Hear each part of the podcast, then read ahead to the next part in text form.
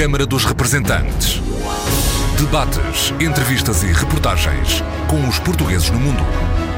Câmara dos Representantes, com Paula Machado. Olá, bem-vindos ao Câmara dos Representantes. Hoje, entre Portugal e Estados Unidos. A nova lei de imigração, o DACA e as comemorações do Dia de Portugal em Boston são pontos de partida para esta edição, em que são nossos convidados David Valadão, republicano, luso-americano e congressista federal em Washington, pela Califórnia, Tony Cabral, democrata, o único membro do Parlamento Estadual de Massachusetts não nascido nos Estados Unidos, e Diniz Borges, professor consul honorário de Portugal em Tular, na Califórnia, e presidente da California American Collections. Três convidados com um denominador comum: as raízes açorianas. Para já, no outro lado do Atlântico, aguarda-se uma decisão do Congresso sobre o DACA, o programa que protege desde 2012 quem em criança imigrou ilegalmente para o país. Entre estes estão mais de cinco centenas de cidadãos portugueses. Em tempo de impasse, o juiz federal John Bates ordenou a manutenção do DACA e a aceitação de novos pedidos de imigrantes. John Bates foi o terceiro juiz a decidir que o DACA, que protege da deportação 800 mil pessoas, deve ser mantido contrariando Donald Trump, mas foi o primeiro também a dizer que a administração deve aceitar novos pedidos baseado no argumento virtualmente inexplicado de que o programa é ilegal. A decisão do juiz John Bates fica sem efeitos durante 90 dias, período durante o qual o Departamento de Segurança Interna, responsável pela aplicação do DACA, tem de explicar melhor as razões que levaram à intenção de o cancelar. A decisão judicial está a ser vista como o maior obstáculo até agora da administração Trump na sua intenção de terminar com o DACA. Em comunicado divulgado na terça-feira à noite, o Departamento de Justiça garantiu que irá continuar a defender vigorosamente a legalidade da decisão da administração. Além disso, pode ler-se que o Departamento de Segurança Interna agiu dentro da sua autoridade legal ao decidir reduzir o DACA de forma ordenada, promover e fazer cumprir o Estado de Direito é vital para proteger uma nação, as suas fronteiras e os seus cidadãos. Entretanto, a justiça norte-americana determinou já há algum tempo que nenhum jovem pode ser deportado e o programa será analisado pelo Supremo Tribunal, o que está a ser feito.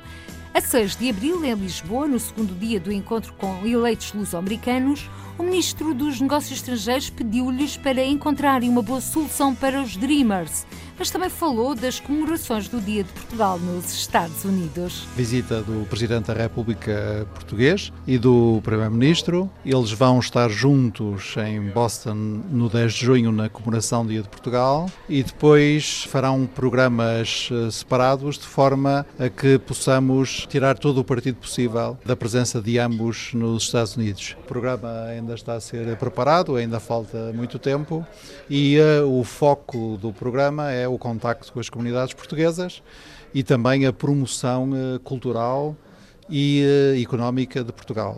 O programa tem uma forte componente cultural, de promoção da cultura e da língua portuguesa, e também tem uma forte componente económica. Sr. Ministro dos Negócios Estrangeiros pediu aqui também a estes legisladores luso-americanos também uma ajuda na questão do DAC, embora sendo um problema interno dos Estados Unidos. Sim, sim, eh, pedi exatamente porque nós temos aqui personalidades muito importantes e com bastante peso, quer no Congresso Federal, quer em congressos estaduais, mas o programa DACA está neste momento sob análise days no Congresso Federal e nós contamos com uh, os nossos uh, representantes, uh, portanto, os membros da Câmara de Representantes, e com a sua ação no sentido de se conseguir encontrar uma solução positiva para o conjunto dos muitos milhares de pessoas que beneficiam do programa DACA, sobretudo os jovens, mas também com uma especial atenção para os cerca de cinco centenas de pessoas de origem portuguesa e portugueses que beneficiam desse programa. Programa. Eu fui uh, deliberadamente cauteloso porque não compete ao Ministro dos Estrangeiros de Portugal pronunciar-se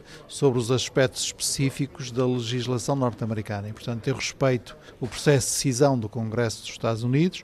O que peço como Ministro português é que o Congresso tenha atenção não só a questões que abrangem todos os Dreamers, como também especificamente um, os interesses do cerca de meio milhar de portugueses que até agora têm beneficiado do programa DAC. E que ajudaram a consolidar, como o Sr. Ministro disse, esta América de hoje. Sim, sim, a razão pela qual eh, nós entendemos que o programa DACA é um bom programa que deve ser preservado é, a nosso ver, evidente. Os Estados Unidos são, eh, por definição, uma sociedade criada por imigrantes e os Estados Unidos sempre foram a pátria de todos e a pátria que sempre soube acolher generosamente todos aqueles que nela viram uma terra de oportunidades. E por falar em terra de oportunidades, aqui também é estes legisladores luso-americanos, alguns deles cujos pais também emigraram ilegalmente para terras norte-americanas e que a posteriori eh, que obtiveram a naturalização, também fez um pouco da história de Portugal falou das oportunidades e frisou, nomeadamente, três questões em que Portugal eh, tem estado ativo em consultas públicas e manter canais de diálogo. Venezuela, Sim. Coreia e África. São questões que foram, por exemplo, questões centrais na reunião bilateral que tive com o secretário Tillerson e que já haviam sido abordadas na reunião que tive com uh, o Conselho de Segurança Nacional McMasters uh, e nas quais há interesses dos dois países e há interesses convergentes dos países. Portugal e os Estados Unidos têm ambos um interesse na resolução da crise política venezuelana através de meios democráticos. Portugal e os Estados Unidos têm interesse em conter a ameaça que eh, representou, digamos, a dinâmica ou a tentativa de conseguir armas nucleares por parte do regime norte-americano e ambos, Portugal e os Estados Unidos, saúdam como elemento positivo este retomar do diálogo entre a Coreia do Norte e a Coreia do Sul e depois eh, mesmo conversações diretas entre os Estados Unidos e a Coreia do Norte e quer Portugal, quer os Estados Unidos olham com muita atenção para África. Não por nenhuma outra razão que não seja a de cooperarmos uns com os outros. Cooperarmos com a Venezuela, cooperarmos com as Coreias, cooperarmos com a África. Ministro dos Negócios Estrangeiros Augusto Santos Silva sobre as relações luso-americanas. O 10 de junho a ser celebrado em Boston e ainda o pedido de apoio eleito dos luso-americanos para uma boa solução para o DACA, que protege jovens que, em criança, emigraram ilegalmente com os pais para os Estados Unidos. Mas a nova lei de imigração norte-americana não deve ser aprovada antes das eleições de novembro. Esta é a convicção de David Valadão, congressista federal republicano em Washington, que defende a necessidade de uma lei definitiva para o DACA. Os jovens indocumentados, incluindo os cerca de 500 portugueses, que em criança emigraram ilegalmente com os pais. Co-autor de vários diplomas, David Valadão espera que alguma desta legislação seja votada nos próximos meses, mas explica que em causa estão também muitos critérios a ter em conta. Eu sou de um distrito que é dividido. Só é, para mim, quando era o presidente Obama ou quando era o presidente Trump, eu sempre faço o que eu penso que é melhor para o distrito e eu sempre trabalho é para as pessoas que vivem na minha comunidade. O presidente é quem é. E às vezes eu concordo com o que está a dizer e às outras vezes não. Um, eu faço o que eu penso que é certo para, para as pessoas e é só. Mas com, com o presidente Trump, não, ele, uh, ele correu para presidente e naquele tempo eu fiquei neutral, nunca era parte. Eu, eu, fiz o meu trabalho no meu distrito, é só o que eu posso fazer. E continua a fazer o seu trabalho. Neste momento, uh, como é que vê a decisão da administração Trump de pôr um ponto final no DACA? O DACA é uma coisa importante para muitos distritos, mas como o meu é, é uma coisinha diferente. 40% das pessoas que vivem no Distrito 21, que é onde eu estou a representar, uh, são uh, nascidos fora do país dos Estados Unidos. Só imigrantes é uma coisa importante para a gente. A minha parte da Califórnia tem muita gente do México. Só DACA, na minha área, 18 mil, 15 mil uh, pessoas são parte do DACA. Só ter um programa para, mudar para a frente, para ajudar a gente a ficar seguro para o resto da vida é importante. Tem uns projetos de leis diferentes agora no Congress. Eu sou uh, co-author de alguns, uh, Dream Act, USA Act, RAC Act, são todos uh, que ajudam mas o presidente Trump quer trabalhar na fronteira e ver o que é que pode fazer para ficar seguro. E ele está a puxar muito para aquele lado e tem muitos problemas. Já estive uh, ontem dia em, em San Diego e tinha o Coast Guard entrar para dentro. Não sei como é que se diz em medidas portuguesas, mas uh, 47 mil libras de cocaína que eles apanharam. Estava em viagem para, para a América. Isto é um problema para a gente na nossa, uh, na nossa área. Também temos problemas com uh, pessoas violentas, uh, criminals, que estão a fazendo problemas.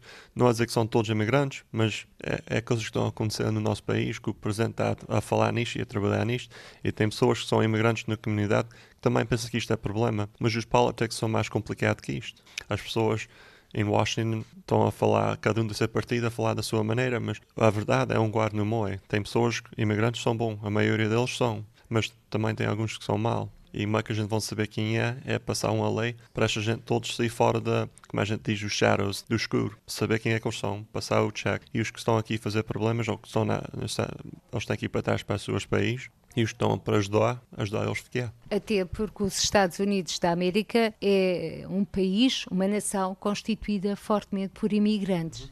Sim, é. E imigrantes é que foi o que fez a nação forte. No tempo dos meus pais, vieram muitos portugueses, mas também há muitos uh, italianos, muitos uh, holandeses, uh, todos os países no mundo vieram para, para os Estados Unidos. E pessoas que vieram para a América, vieram para trabalhar, e trabalhar muito e poupar o seu dinheiro e tiver muitas oportunidades. Mas também há pessoas que estão lá para fazer coisas que não é bom e temos que saber quem esta gente são. A gente vem, temos um programa agora na América que, para a imigração que não trabalha tanto como a gente gostava. Tem pessoas que estão à espera em linha há 70 anos. Tem maridos que estão à espera das esposas vir há 10 anos e as esposas a morar em outros países. Só a gente temos um problema lá. E o que acontece é quando a gente fala neste programa de, para DACA ou para outro, e tem pessoas que vivem no meu distrito que chama para, uma, para o meu escritório e diz: Ei, estou à espera da minha esposa já há 10 anos. Esta pessoa entrou sem a partir a lei e agora vais dar-los direito a ficar antes da minha esposa pode vir, aos meus filhos. Então a gente tem que ser justo para todos, tem que trabalhar para ter uma,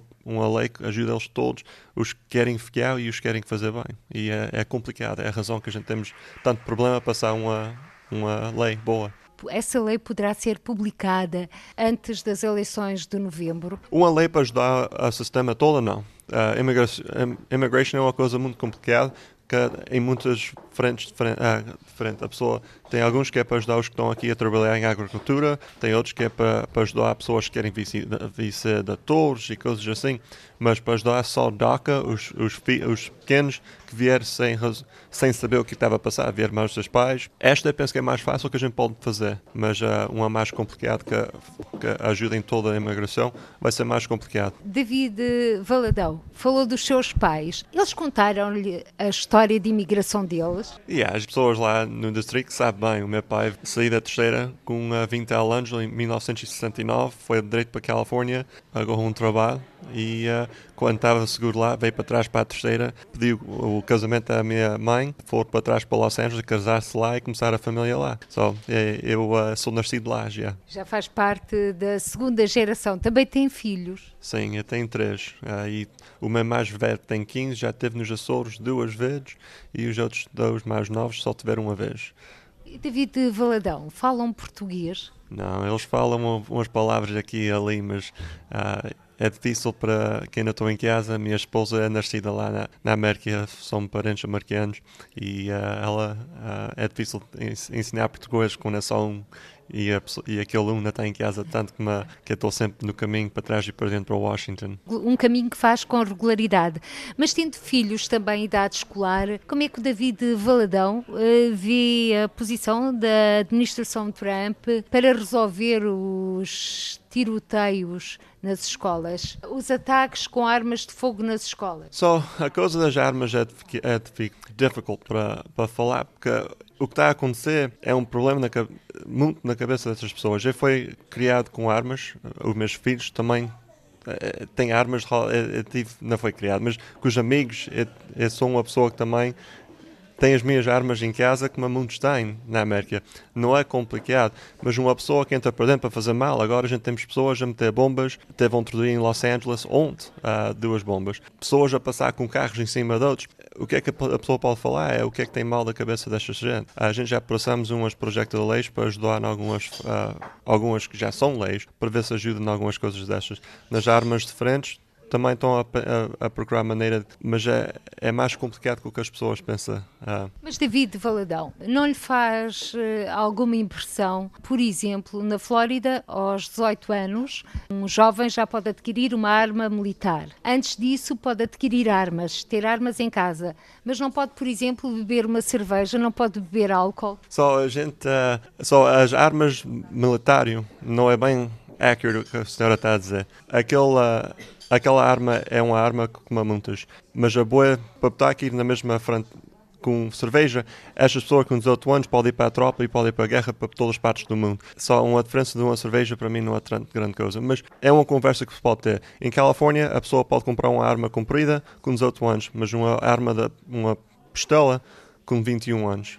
Mas ainda passou ontem, uma senhora foi para dentro do YouTube uh, outro dia e foi com uma arma, uma pistol. Só, isto agora outra vez tem que vir para trás para, para o que é que está a pensar, passar nas cabeças desta gente. Isto tão mal da cabeça. Com uma pessoa para fazer isto não está bem.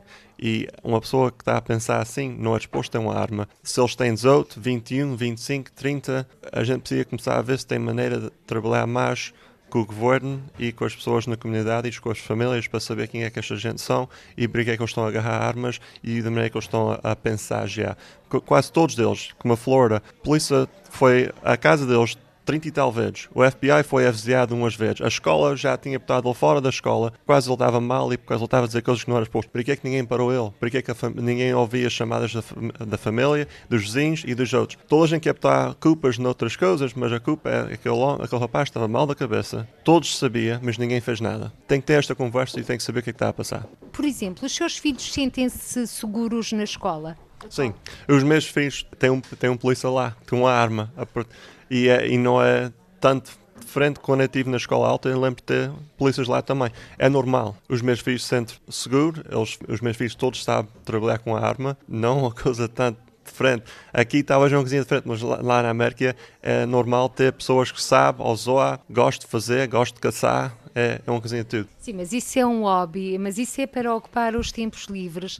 E agora, eh, esta solução do presidente Donald Trump de dar treino uh, com armas de fogo a professores e funcionários escolares faz sentido? Depende. Eu, eu não gosto do governo federal a mandar. Eu gosto de uma escola falar e com os seus pais e com, os, uh, com as pessoas e todos saber o que é que eles querem fazer lá. Tem algumas escolas na minha área votar para isto e as pessoas gostam. Isto também é uma coisa mais complicada porque depende da escola, depende dos pais, depende dos pequenos, depende de tudo que está lá. Mas ter um, um polícia lá na minha escola, nos meus pequenos vão, eu gosto daquela ideia. Eu, eu conheço ele bem e é um amigo meu e uh, eu estou contente que ele está lá, é, é uma pessoa bom. Mas para ter todas as pessoas, ainda penso que é certo também. Eu penso que tem um guarda, que uma pessoa pode ter uma conversa, depende da pessoa, e se eles são responsável bastante e alerto bastante para, para fazer aquele trabalho. E agora, mudando um pouco a vertente da nossa conversa, vamos falar de Portugal. Este ano, o David Valadão está duplamente em festa, com as origens açorianas e porque vive nos Estados Unidos. É ali que vai ser celebrado o 10 de junho, Dia de Portugal, de Camões e das comunidades portuguesas. Como é que se sente? Well, é grande coisa que vai, vai ser uma festa lá em Washington, D.C. O presidente vai lá aos Estados Unidos fazer uma visita. Eu penso que é uma oportunidade bom para as pessoas todas que têm família portuguesa ou já é nascido, tem um connection lá com, uh, com, os, com Portugal e com os Açores. É uma oportunidade de falar, ver, lembrar das coisas que era antes. É, eu penso que é uma coisa boa para, para a América ver, que os portugueses são a grande parte dos Estados Unidos e é uma coisa bom para a gente celebrar. E também é bom para celebrar junto da juventude, da nova, nomeadamente dos luso-americanos, por exemplo, dos seus filhos. Sim, os meus filhos sempre dizem que são portugueses e eles são nascidos, já são nascidos na, nos, uh, nos Estados Unidos, e eles, eles são muito proud. Orgulho de ser português. Eles são proud que eles têm uma coisa que pode pontuar. Eu gosto de dizer aos seus amigos que já estiveram lá nos Açores fazer visita e sem parentes e primos, e eles estiveram cá a comer comida e eles, eles gostam daqui. E agora é uma oportunidade, mais pessoas na América, nos Estados Unidos, para ver e para ter aquela conversa dentro das famílias e ver nas notícias e, e ser parte da conversa agora. Eu penso que é uma coisa boa para, para a gente lá. Eh, quais são as idades dos seus filhos? Mais velho, 15, a minha filha tem 11 e o meu filho mais novo tem 7. Como é que eles se sentem a saber que o melhor jogador do mundo é português e se chama Ronaldo? Eles, uh, a minha filha gosta de ver mais a bola, mas uh, eu gostei muito de ver o, o Ronaldo outro dia dar um, a gente chama um bicycle kick quando ele marcou aquele gol outro dia. E eu gosto também de ver quando eles estão a ganhar, eles uh, ver uns anos ali, também a Benfica o ano passado uh, não fez muito bem, mas eles, uh, eles ganharam e fazer bem os outros anos, mas uh, eles gostam de ver e, e ver a bola, mas que está a passar, mas tem muitos jogadores bons na, no mundo todo agora. E o Ronaldo também tem alguns que estão a vir bem perto dele. E agora, David Valadão, quando se festejar a Portugalidade em terras norte-americanas, no dia 15 de junho, o Presidente da República ou o Primeiro-Ministro assistirão, nomeadamente em New York, ao jogo da seleção portuguesa Portugal-Espanha. Estamos no Mundial. Vai ser assim, de facto, uma festa. Então, esta já não sei. Um, não vai estar com o Primeiro-Ministro na Califórnia? Eu não sei tudo que está a passar. Eu sei que vou estar lá e vou ser parte das festas, mas eu não vi o programa ainda. Mas uh, um, onde eu posso ser parte, eu vou fazer e ajudar. E a gente, eu sei que em, lá em Washington temos uh, a planear tudo que pode. E o que é ser português, David Valadão, no final desta nossa conversa? Sendo que é neto do homem mais alto dos Açores. Ele era conhecido, era o Tijé Grande na Ribeirinha. A, a ser português na, na, minha comunidade é grande coisa que ter um, uma coisa que a pessoa pode falar, uma língua diferente, uh, ajudou tudo muito na minha vida, porque a área que eu estou a representar é uma grande porcentagem de imigrantes, alguns portugueses, mas muitos uh, do, do México. Só eu ajudou eu para aprender a falar espanhol e a ter conversa, mas a ter um, uma vida que posso falar de ser imigrante, de, como há muitos que foram para a América, é uma coisa que a pessoa you're proud of. David Valadão, congressista federal em Washington, um luso-americano eleito pelo estado da Califórnia pelo Partido Republicano. David Valadão, já nascido nos Estados Unidos, que tem sempre presente as suas origens portuguesas, sobretudo açorianas da Ilha Terceira. Aliás, diz mesmo que é neto do homem mais alto da terceira. E de origem açoriana e também Tony Cabral, nasceu na Ilha do Pico e foi eleito pelo Partido Democrata. É o único membro da Câmara dos Representantes de Massachusetts não nascido nos Estados Unidos. Tony Cabral, que diz ser um democrata progressista, anunciou à RDP Internacional que se vai recandidatar nas eleições de novembro. Para já, são as comemorações do Dia de Portugal nos Açores e nos Estados Unidos o ponto de partida para a nossa conversa. Ou não fosse Tony Cabral, o anfitrião das comemorações em Boston, com o Presidente da República, Marcelo Rebelo de Sousa, e o Primeiro-Ministro, António Costa. Vamos ter o prazer de receber o Presidente da República e também o Primeiro-Ministro. Para nós, claro, é uma grande honra. Já fazemos este evento, esta celebração, há 30 e tal anos, né? mesmo no, Capitólio em Boston. Para nós, uh, o mês de junho, por acaso, o mês de junho, Uh, em Massachusetts, declarado por uma lei, uma proposta de lei que eu apresentei juntamente com os meus colegas, é designado o mês português em Massachusetts. Para nós, receber o Presidente da República e o Primeiro-Ministro num evento daqueles é fantástico. A comunidade luso-americana, neste caso, é grande, é grande em Massachusetts, é o quarto grupo étnico maior no Estado. Uh, é a segunda língua mais falada, primeira língua, claro, inglês. Há mais falantes de português ou de descendência portuguesa que hispânicos. Claro, o inglês é que é a língua principal, mas, mas Massachusetts nós, uh, o português é, é a tal segunda língua mais falada. A língua também nos abre as portas para o DACA, para os Dreamers, que eh, neste momento podem ter os dias contados e podem ser eternos dreamers nos Estados Unidos. Sim, é uma situação que, repara, a situação atual foi criada pelo Presidente dos Estados Unidos. No entanto, ele anda há semanas para cá a dizer que é a culpa dos democratas no Congresso. Ainda não compreendi essa razão de pôr a culpa nos outros, que foi ele que, é que é criou esta situação. Eu acho que é uma situação que tem um grande apoio nos Estados Unidos para ser resolvida, resolvida a favor dos jovens que estão lá, alguns deles já, já não são muito jovens, foram para lá novos, às vezes crianças, 8, 4, 5 anos, 8 anos de idade. Mas, atualmente, alguns deles já têm 30 anos e mais, não é? Mas a situação dos Dreamers tem um grande apoio nos Estados Unidos, do povo americano, dos estudantes americanos, não só em Massachusetts, mas a nível nacional. Portanto, eu acho que eventualmente vai ser resolvido. O que acontece agora é o, o Tribunal Federal, um dos tribunais federais, pôs uma junção, não é? E, portanto, não podem fazer nada para deportar esses streamers. Portanto, há um impasse aqui. O Tribunal uh, apresenta uma ordem que a Administração Federal, neste caso a Casa Branca do, do, Donald Trump, não pode continuar a fazer aquilo que eles queriam fazer em termos de iniciar deportações. E no seu entender, qual será a solução que eles vão, se é que se pode fazer o prognóstico ou uma antevisão da decisão que vão tomar para resolver esta situação? Eu acho que o Congresso vai eventualmente resolver esta situação. Provavelmente tem que ser resolvido ou poderá ser resolvida depois das próximas eleições. Até lá, o Tribunal Federal impôs uma ordem em que não podem deportar ninguém. E, e portanto, eventualmente o Congresso vai resolver isso. Todas as sondagens dizem que vai haver há uma grande onda de mudança nestas eleições em termos do Congresso dos Estados Unidos e, portanto, esperamos que essa onda, claro, com a maioria democrata, pelo menos numa das câmaras, há essa possibilidade. Para quando estão marcadas essas eleições? Em novembro, a primeira terça-feira, depois da primeira segunda-feira, em novembro. Tony Cabral vai recandidatar-se? Sim, eu, eu vou-me recandidatar, eu estou a nível Congresso, a nível de Parlamento ou, ou Assembleia Estadual, é? em termos de, de, Boston, em termos de Massachusetts, é também ano de, re, de reeleição para mim também. E agora, voltando à grande questão que continua a marcar a agenda, infelizmente, norte-americana, a questão da violência com armas de fogo nas escolas. Já é sabido que o, o plano da administração Trump treinar professores e funcionários escolares para evitar os tiroteios. Qual é a posição do Tony Cabral? Eu sou contra essa iniciativa e eu acho que é uma ideia totalmente ridícula. As escolas e os professores, o papel deles e delas não é de andarem armados para defender os seus alunos. Eu acho que tem que haver um, um, um programa em que haverá uma melhor proteção das escolas, em termos como é que uma pessoa pode entrar na escola, eh, se não é aluno lá ou, ou se não trabalha lá. A ideia de armar professores é totalmente é uma ideia da, do NRA, não é? Em que a Casa Branca e o Donald Trump e em grande parte, muitos membros do, do, Congresso, em particular republicanos, que acham que a ideia é a, ideia, é a solução mais fácil. Repare, eu sou um grande apoiante da segunda emenda da Constituição, não é? que, é da, que nós falamos muito nos Estados Unidos, da Second Amendment, não é?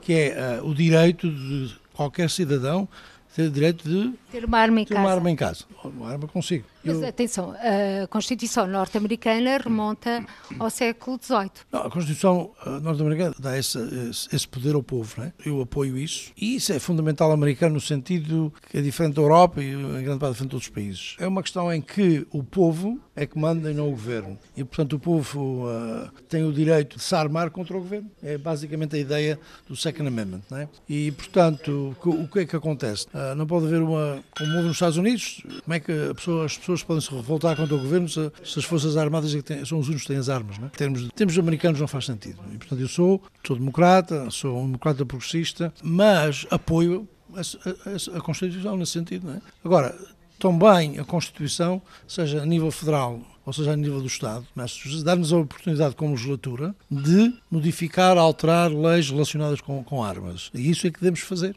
É que temos que fazer. Portanto, a, a, Organização Nacional de, de, Armas, das Armas, não é? que eles até foram os primeiros a falar nisto, não, é? não foi o Donald Trump. Uh, nisto, o Donald Trump apenas está a copiar uma organização que tem muita influência, uh, de uma influência de lobby muito grande, mas uh, a opinião pública, a opinião pública americana, não está com, a, com o NRA, nem está com o Donald Trump nesta questão. Uh, em Massachusetts, qual é a idade mínima legal para obter uma arma? 18 anos. É porque em 28 estados norte-americanos não existe uma idade mínima. E em quatro estados, entre os 14 e os 16. E na Flórida, Uh, por exemplo, aos 18 anos já se pode adquirir uma arma militar. Sim, em Massachusetts são 18 né? e, e, uh, e está-se a falar que provavelmente uh, poderá ser mudado para 21, para 21 anos. Há pessoas que apoiam isso, há pessoas que não. É como a idade de, legal de poder comprar bebida alcoólica em Massachusetts é 21. Antigamente era 18, mudámos para 21, não é? Porquê? Bem, devido à situação de abuso de álcool não é? por, por, por muitos jovens, não é? Portanto, à partida, essa é, atualmente é, é, a idade, não só em Massachusetts, mas noutros estados também, é quase a idade legal para comprar tabaco. António Cabral não pode beber bebidas alcoólicas, não pode adquirir tabaco, mas pode combater no exército norte-americano. Sim, mas também pode comprar uma arma com 18 atualmente. É uma incongruência. Bem, há regras diferentes atividades diferentes, não é? Uh, geralmente nós tentamos estabelecer uma, uma, uma meta, não é assim, para uh, certas atividades na sociedade para tentar minimizar os impactos negativos dessas mesmas atividades. E agora, com a sua candidatura e vai a votos, qual é o programa que vai apresentar ao seu eleitorado? Bem, o meu programa é um programa de progressista, um programa de vanguarda no sentido de, de ideias, não é? defender os, os, direitos do trabalhador, que é uma coisa que eu sempre tenho feito ao longo dos meus anos de carreira, aquilo que trabalha todos os dias precisa ser defendido, aquelas famílias que trabalham todos os dias. E os direitos deles e delas têm que ser defendidos eu sou um grande apoiante de, de, vários programas para os direitos das minorias, para os direitos das mulheres. Eu ando aqui há vários anos a, o direito de igualdade, não só igualdade das mulheres, mas igualdade em todos os sentidos, igualdade no, no, trabalho, no salário. Se uma mulher faz o mesmo trabalho de um homem, deve ser pago a mesma coisa, não é? Não acha? Claro que, que, acho. Eu acho que sim. Portanto, são esse, parte desses assuntos fazem parte da minha plataforma, assim dizemos. Não só desta campanha, mas de outras campanhas anteriores. Aliás, tem sido um palatino dos direitos dos trabalhadores, dos direitos dos menos favorecidos no estado de Massachusetts. Vai continuar essa luta, também vai apostar e continuar a fazer a promoção da língua e da cultura portuguesas em terras norte-americanas. Sim, a promoção da língua e da cultura portuguesa é importante para nós na diáspora, é importante para nós eh, na comunidade luso americana, que é uma maneira de manter uma identidade única. Sabemos que nós, na América, somos um país de quase um mosaico de. Eh, mas, ao mesmo tempo, é importante, eu costumo dizer, são essas diferenças que nós trazemos para a sociedade que enriquece a sociedade. Eh, mas é importante essas diferenças a gente saber e ter uma identidade diferente. Na realidade, ao fundo, somos todos americanos mas somos diferentes. E são essas diferenças que nos enriquecem como país e como Estado, no caso de Massachusetts, e a comunidade luso-americana tem desempenhado um papel fundamental nisso. Não é? E agora recuemos um pouco no tempo e à sua história. Há quanto tempo vive nos Estados Unidos? Eu vivo nos Estados Unidos desde a idade de 14 anos. Ah, eu emigrei com os meus pais, meus pais emigraram, eu fui, portanto eu sou o único. Eles uh, não, eram não, oriundos de? Dos Açores, da Ilha okay. do Pico, do sítio da montanha mais alta de Portugal. Né? Uh, portanto, é um lugar, um lugar especial para mim, é a terra dos meus pais e, tecnicamente, minha também. Né? Eu, em todos os sentidos, sou americano, né? Mas os Açores, o Pico, Portugal, tem sempre um cantinho especial no meu coração. Eu coloco-lhe esta questão porque sei que foi muito jovem para os Estados Unidos, 14 anos. Foi como Dreamer ou foi os seus pais já foram ao abrigo de um programa de imigração legalizada? Não, não, meus pais foram um sistema normal que, de petição, uma petição de família para família. Neste caso, ele tinha uma irmã, uma das irmãs mais velhas do meu pai, eh, já residia nos Estados Unidos há 50 anos, quando fez a petição para, para o meu pai. E foi assim, portanto, não fiz parte dos Dreamers, nem. Eh, e naquela altura não havia bem este. Uh, o movimento era diferente, uh, o termos de emigrar para os Estados Unidos era diferente. Não é? Hoje, devido à dificuldade e há umas cotas não é, por país, e essa dificuldade de pessoas chegar lá tem tornado a imigração nos Estados Unidos diferente. É? Há quantos anos está nos Estados Unidos? Quantos presidentes conheceu? Há tantos anos. Agora quer saber, só vou dar a minha idade, não é? Não, não quero saber a sua idade. Quero saber quantos presidentes conheceu e quantas mudanças assistiu na história norte-americana, da qual também faz parte e escreveu o um nome em português. Em, primeiro lugar, eh, em Massachusetts, eh, na Assembleia de Massachusetts, no Parlamento Estadual, eu sou o único luso-americano não nascido nos Estados Unidos. Portanto, a partida mostra que não é fácil uh, ser eleito para uma posição nos Estados Unidos, especialmente se a pessoa não, não nasceu nos Estados Unidos. Mas, de qualquer maneira, nesse caso eu tenho sido feliz, ou fui feliz e continuo a ser feliz de ter o apoio não só daqueles uh, que são de descendência uh, portuguesa ou descendência de países de língua portuguesa, mas sim de todos os outros constituintes que eu tenho. Né? tenho tido essa felicidade de ter o apoio deles e continuar a desempenhar as funções que eu adoro, o trabalho que eu mais adoro. É? é bom fazer o nosso dia a dia uma coisa que nós gostamos de fazer.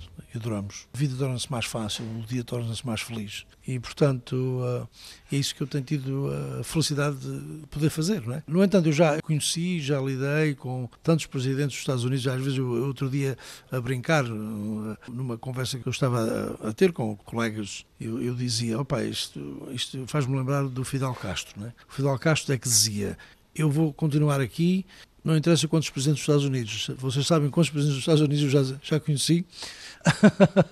Mas houve algum que o tenha marcado uh, mais? Uma referência? Bem, há, há, há, aquelas figuras históricas ou fundamentais, no nosso caso, eu, quer dizer, conheci, mas não, não estava nos Estados Unidos na altura ainda, é? mas é uma figura que todos nós adoramos, tanto o presidente Kennedy, não é? E, além disso, é, é, é, do estado de Massachusetts, um dos nossos eh, cidadãos nativos do estado de Massachusetts.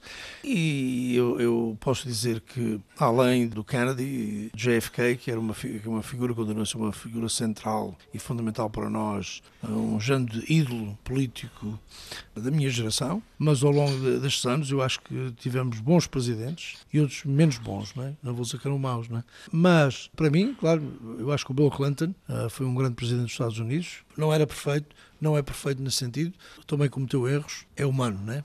E, e um presidente para mim que eu achei que é uma, uma figura extraordinária uh, em termos de caráter, de valores, uh, Jimmy Cara. Jimmy Cara, para, para quem não o conhece, deviam o conhecer melhor. Só serviu um termo, só servi quatro anos, mas é, é, é, um ser humano fantástico. Só fez um mandato e depois de fazer esse mandato continuou a fazer como cidadão privado, trabalhar naqueles objetivos que ele trabalhou como presidente. Não é? Tony Cabral, as maiores felicidades para a sua campanha eleitoral e agora, para finalizar, sente que Portugal também está na moda nos Estados Unidos? Sim, Portugal, claro, está na moda.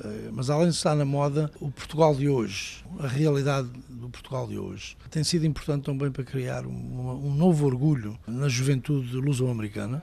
Hoje a nossa juventude tem orgulho em serem portugueses, tem orgulho de estarem associados com Portugal. Não é o Portugal dos avós e dos bisavós deles. É? Portanto, o sucesso aqui eh, em Portugal em si, a mudança, toda esta mudança, todo este progresso, depois da democracia ser estabelecida em Portugal, é? isso acho que às vezes as pessoas esquecem-se, a democracia fez e criou as oportunidades para Portugal mudar e para Portugal ser o que é hoje. Não, é? não estou aqui a dizer que é perfeito, ninguém é perfeito, nem sequer o país é perfeito. Os Estados Unidos não é perfeito também. Mas essa mudança, essa transformação, assim dizemos, do país chamado Portugal, tem também nos ajudado, em termos da nossa juventude nos Estados Unidos, ter um orgulho diferente e ter orgulho estarem diretamente ou eles, ou aos pais, ou aos avós, aquela conexão com Portugal tem sido muito importante neste sentido um orgulho de ser português ou de ser de descendência portuguesa. Tony Cabral, democrata, único deputado do Parlamento Estadual de Massachusetts, não nascido nos Estados Unidos,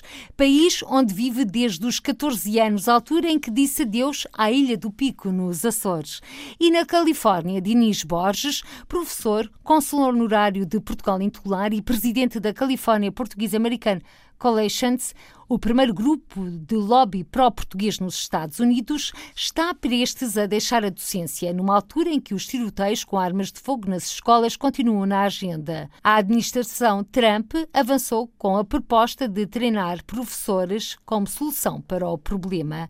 Uma proposta que está a ser avaliada pela Tular Union High School, em que Dinis Borges leciona. Mas o professor Dinis Borges vai dizendo que esta proposta da administração Trump Trump é um erro. A, minha escola, como todas as escolas nos Estados Unidos, portanto tem que avaliar esta situação. É um movimento que se passa em muitas escolas americanas, a questão de se armar os professores. Portanto, não sei o que é que vai acontecer. A Califórnia normalmente tem assim uma, uma atitude um bocado mais progressista uh, em relação às armas de fogo.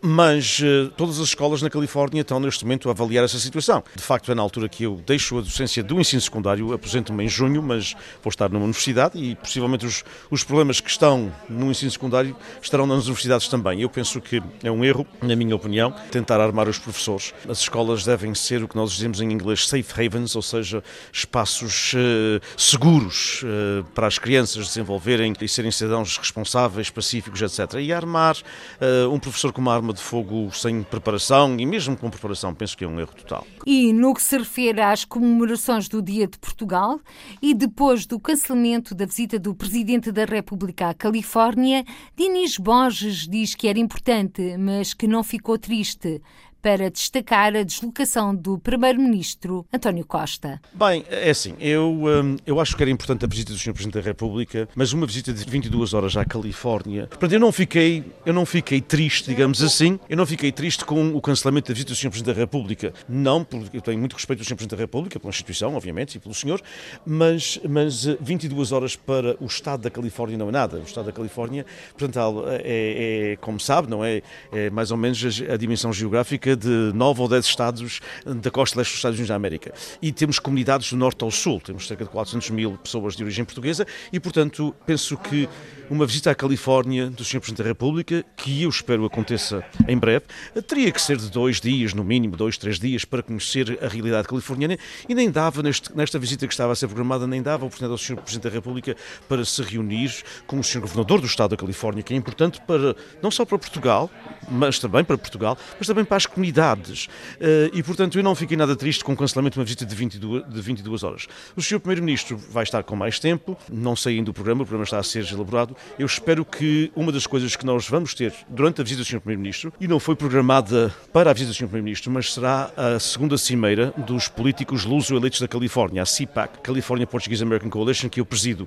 E, portanto, ah, será nos dias 13 e 14, o Sr. Primeiro-Ministro estará lá. No dia 14 de manhã há uma resolução feita em ambas as câmaras legislativas, no Senado e na, e na Assembleia do Estado da Califórnia, e nós estamos com alguma esperança, já falamos com as entidades, ah, portanto, ah, consulares em do caso da Sra. Conselheira de São Francisco, que concorda, eh, o Sr. Primeiro-Ministro, precisávamos que o Sr. Primeiro-Ministro estivesse presente nesta resolução, porque se de facto ainda estiver e estará na Califórnia no dia 14 e não estiver no Senado e nesta resolução conjunta, será um bocadinho mal visto perante a comunidade portuguesa. Ou seja, para a comunidade portuguesa era importante.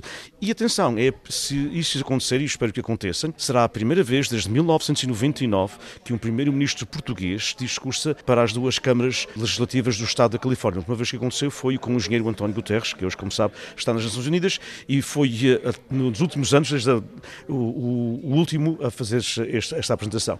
E, portanto, uh, penso que a visita com o Sr. Primeiro-Ministro, por ser mais alongada, terá outras oportunidades. Uh, haverá um banquete em São José, uh, também há algum dilema na comunidade portuguesa por ser apenas num lugar. Gostávamos que a visita acompanhasse outras zonas da Califórnia. Não é possível, mas nós compreendemos, mas esperemos que de facto Sacramento seja um ponto de passagem demorada digamos assim, de algumas horas pela parte do Sr. Primeiro-Ministro. Dinis Borges, professor consul honorário de Portugal em Tular, na Califórnia, e presidente da California Portuguese American Coalitions. Conversas em Lisboa durante o quarto encontro de legisladores luso-americanos, promovido pela FLAD, Fundação Luso-Americana para o Desenvolvimento, que decorreu no início deste mês de abril. E nesta edição do Câmara dos Representantes, a análise do professor Adriano Moreira aos tempos em que vivemos. Para o presidente da Academia das Ciências, antigo governante no Estado Novo e político depois do 25 de abril, Atualmente vivemos uma verdadeira anarquia de governança mundial.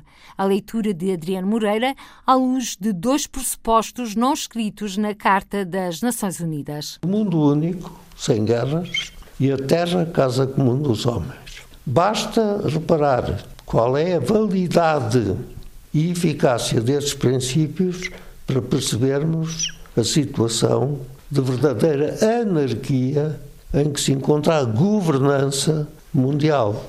Porque os analistas o que encontram é a multiplicação das formas de guerra, Alguns já começam a falar em que a Guerra Fria, um pouco mais aquecida, já está a correr.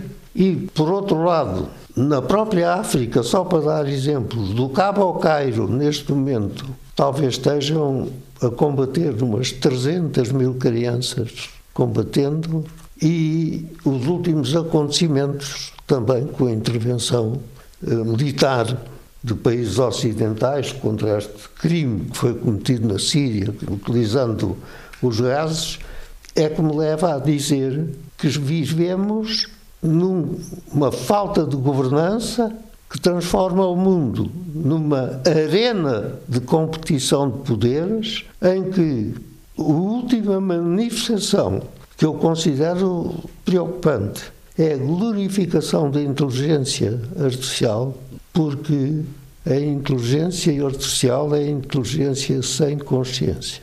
E isso é o principal desafio. Nós chegamos a uma situação em que o credo do mercado subordinou o credo dos valores. E enquanto não conseguirmos uma regulação ética do globalismo anárquico em que estamos a viver, há um risco que eu considero fundamental enfrentar e que é o seguinte: quando os sábios americanos, antes da na guerra 39-45, descobriram por encargo do governo o problema de, utilização da energia atómica, avisaram que nenhum governo podia utilizar aquilo. Foram metidos. E os Estados Unidos ficaram a saber, como o único país do mundo com essa experiência, que quem tem a bomba não resiste à tentação de a usar. Neste momento, não é bomba no singular que deve ser utilizada, é a cadeia de bombas que existe. E neste momento, esse poder atómico está nas mãos de dois chefes de governo e de Estado altamente preocupantes, a Coreia do Norte e dos Estados Unidos, e a ameaça mais grave que nós temos é a cascata atómica, se porventura algum conflito se estabelecer. Designadamente, se, agravar a incompreensão que levou neste momento a atacar a produção e utilização dos gases. A cascata atómica que está à disposição de variadíssimos governos significa, pela primeira vez na história do mundo, o homem tem o poder de destruir a Terra. E esta é, é a situação, a meu ver, mais perigosa desta arena em que se transformou o globalismo e, de facto, é um enorme desafio que, com todo o avanço da ciência, da técnica que nós conseguimos, que alargou a área da insegurança, tem que ser enfrentada pela geração que vem aí a análise do professor Adriano Moreira, para quem atualmente vivemos uma verdadeira anarquia de governança mundial. Dinis Borges, professor, cônsul honorário de Portugal em Tular, na Califórnia, e presidente da California Portuguese American Coalitions, Tony Cabral, democrata, o único membro do Parlamento Estadual de Massachusetts não nascido nos Estados Unidos, e David Valadão, congressista republicano em Washington, os nossos convidados em mais uma edição do Câmara dos Representantes, em que recordamos as declarações do Ministro dos Negócios Estrangeiros sobre as relações entre Portugal e os Estados Unidos. A 6 de abril, no encontro de legisladores luso-americanos promovido pela FLAD, Fundação Luso-Americana para o Desenvolvimento. Por hoje ficamos por aqui. Até ao próximo encontro. Seja feliz. Câmara dos Representantes. Debates, entrevistas e reportagens com os portugueses no mundo. Câmara dos Representantes, com Paula Machado.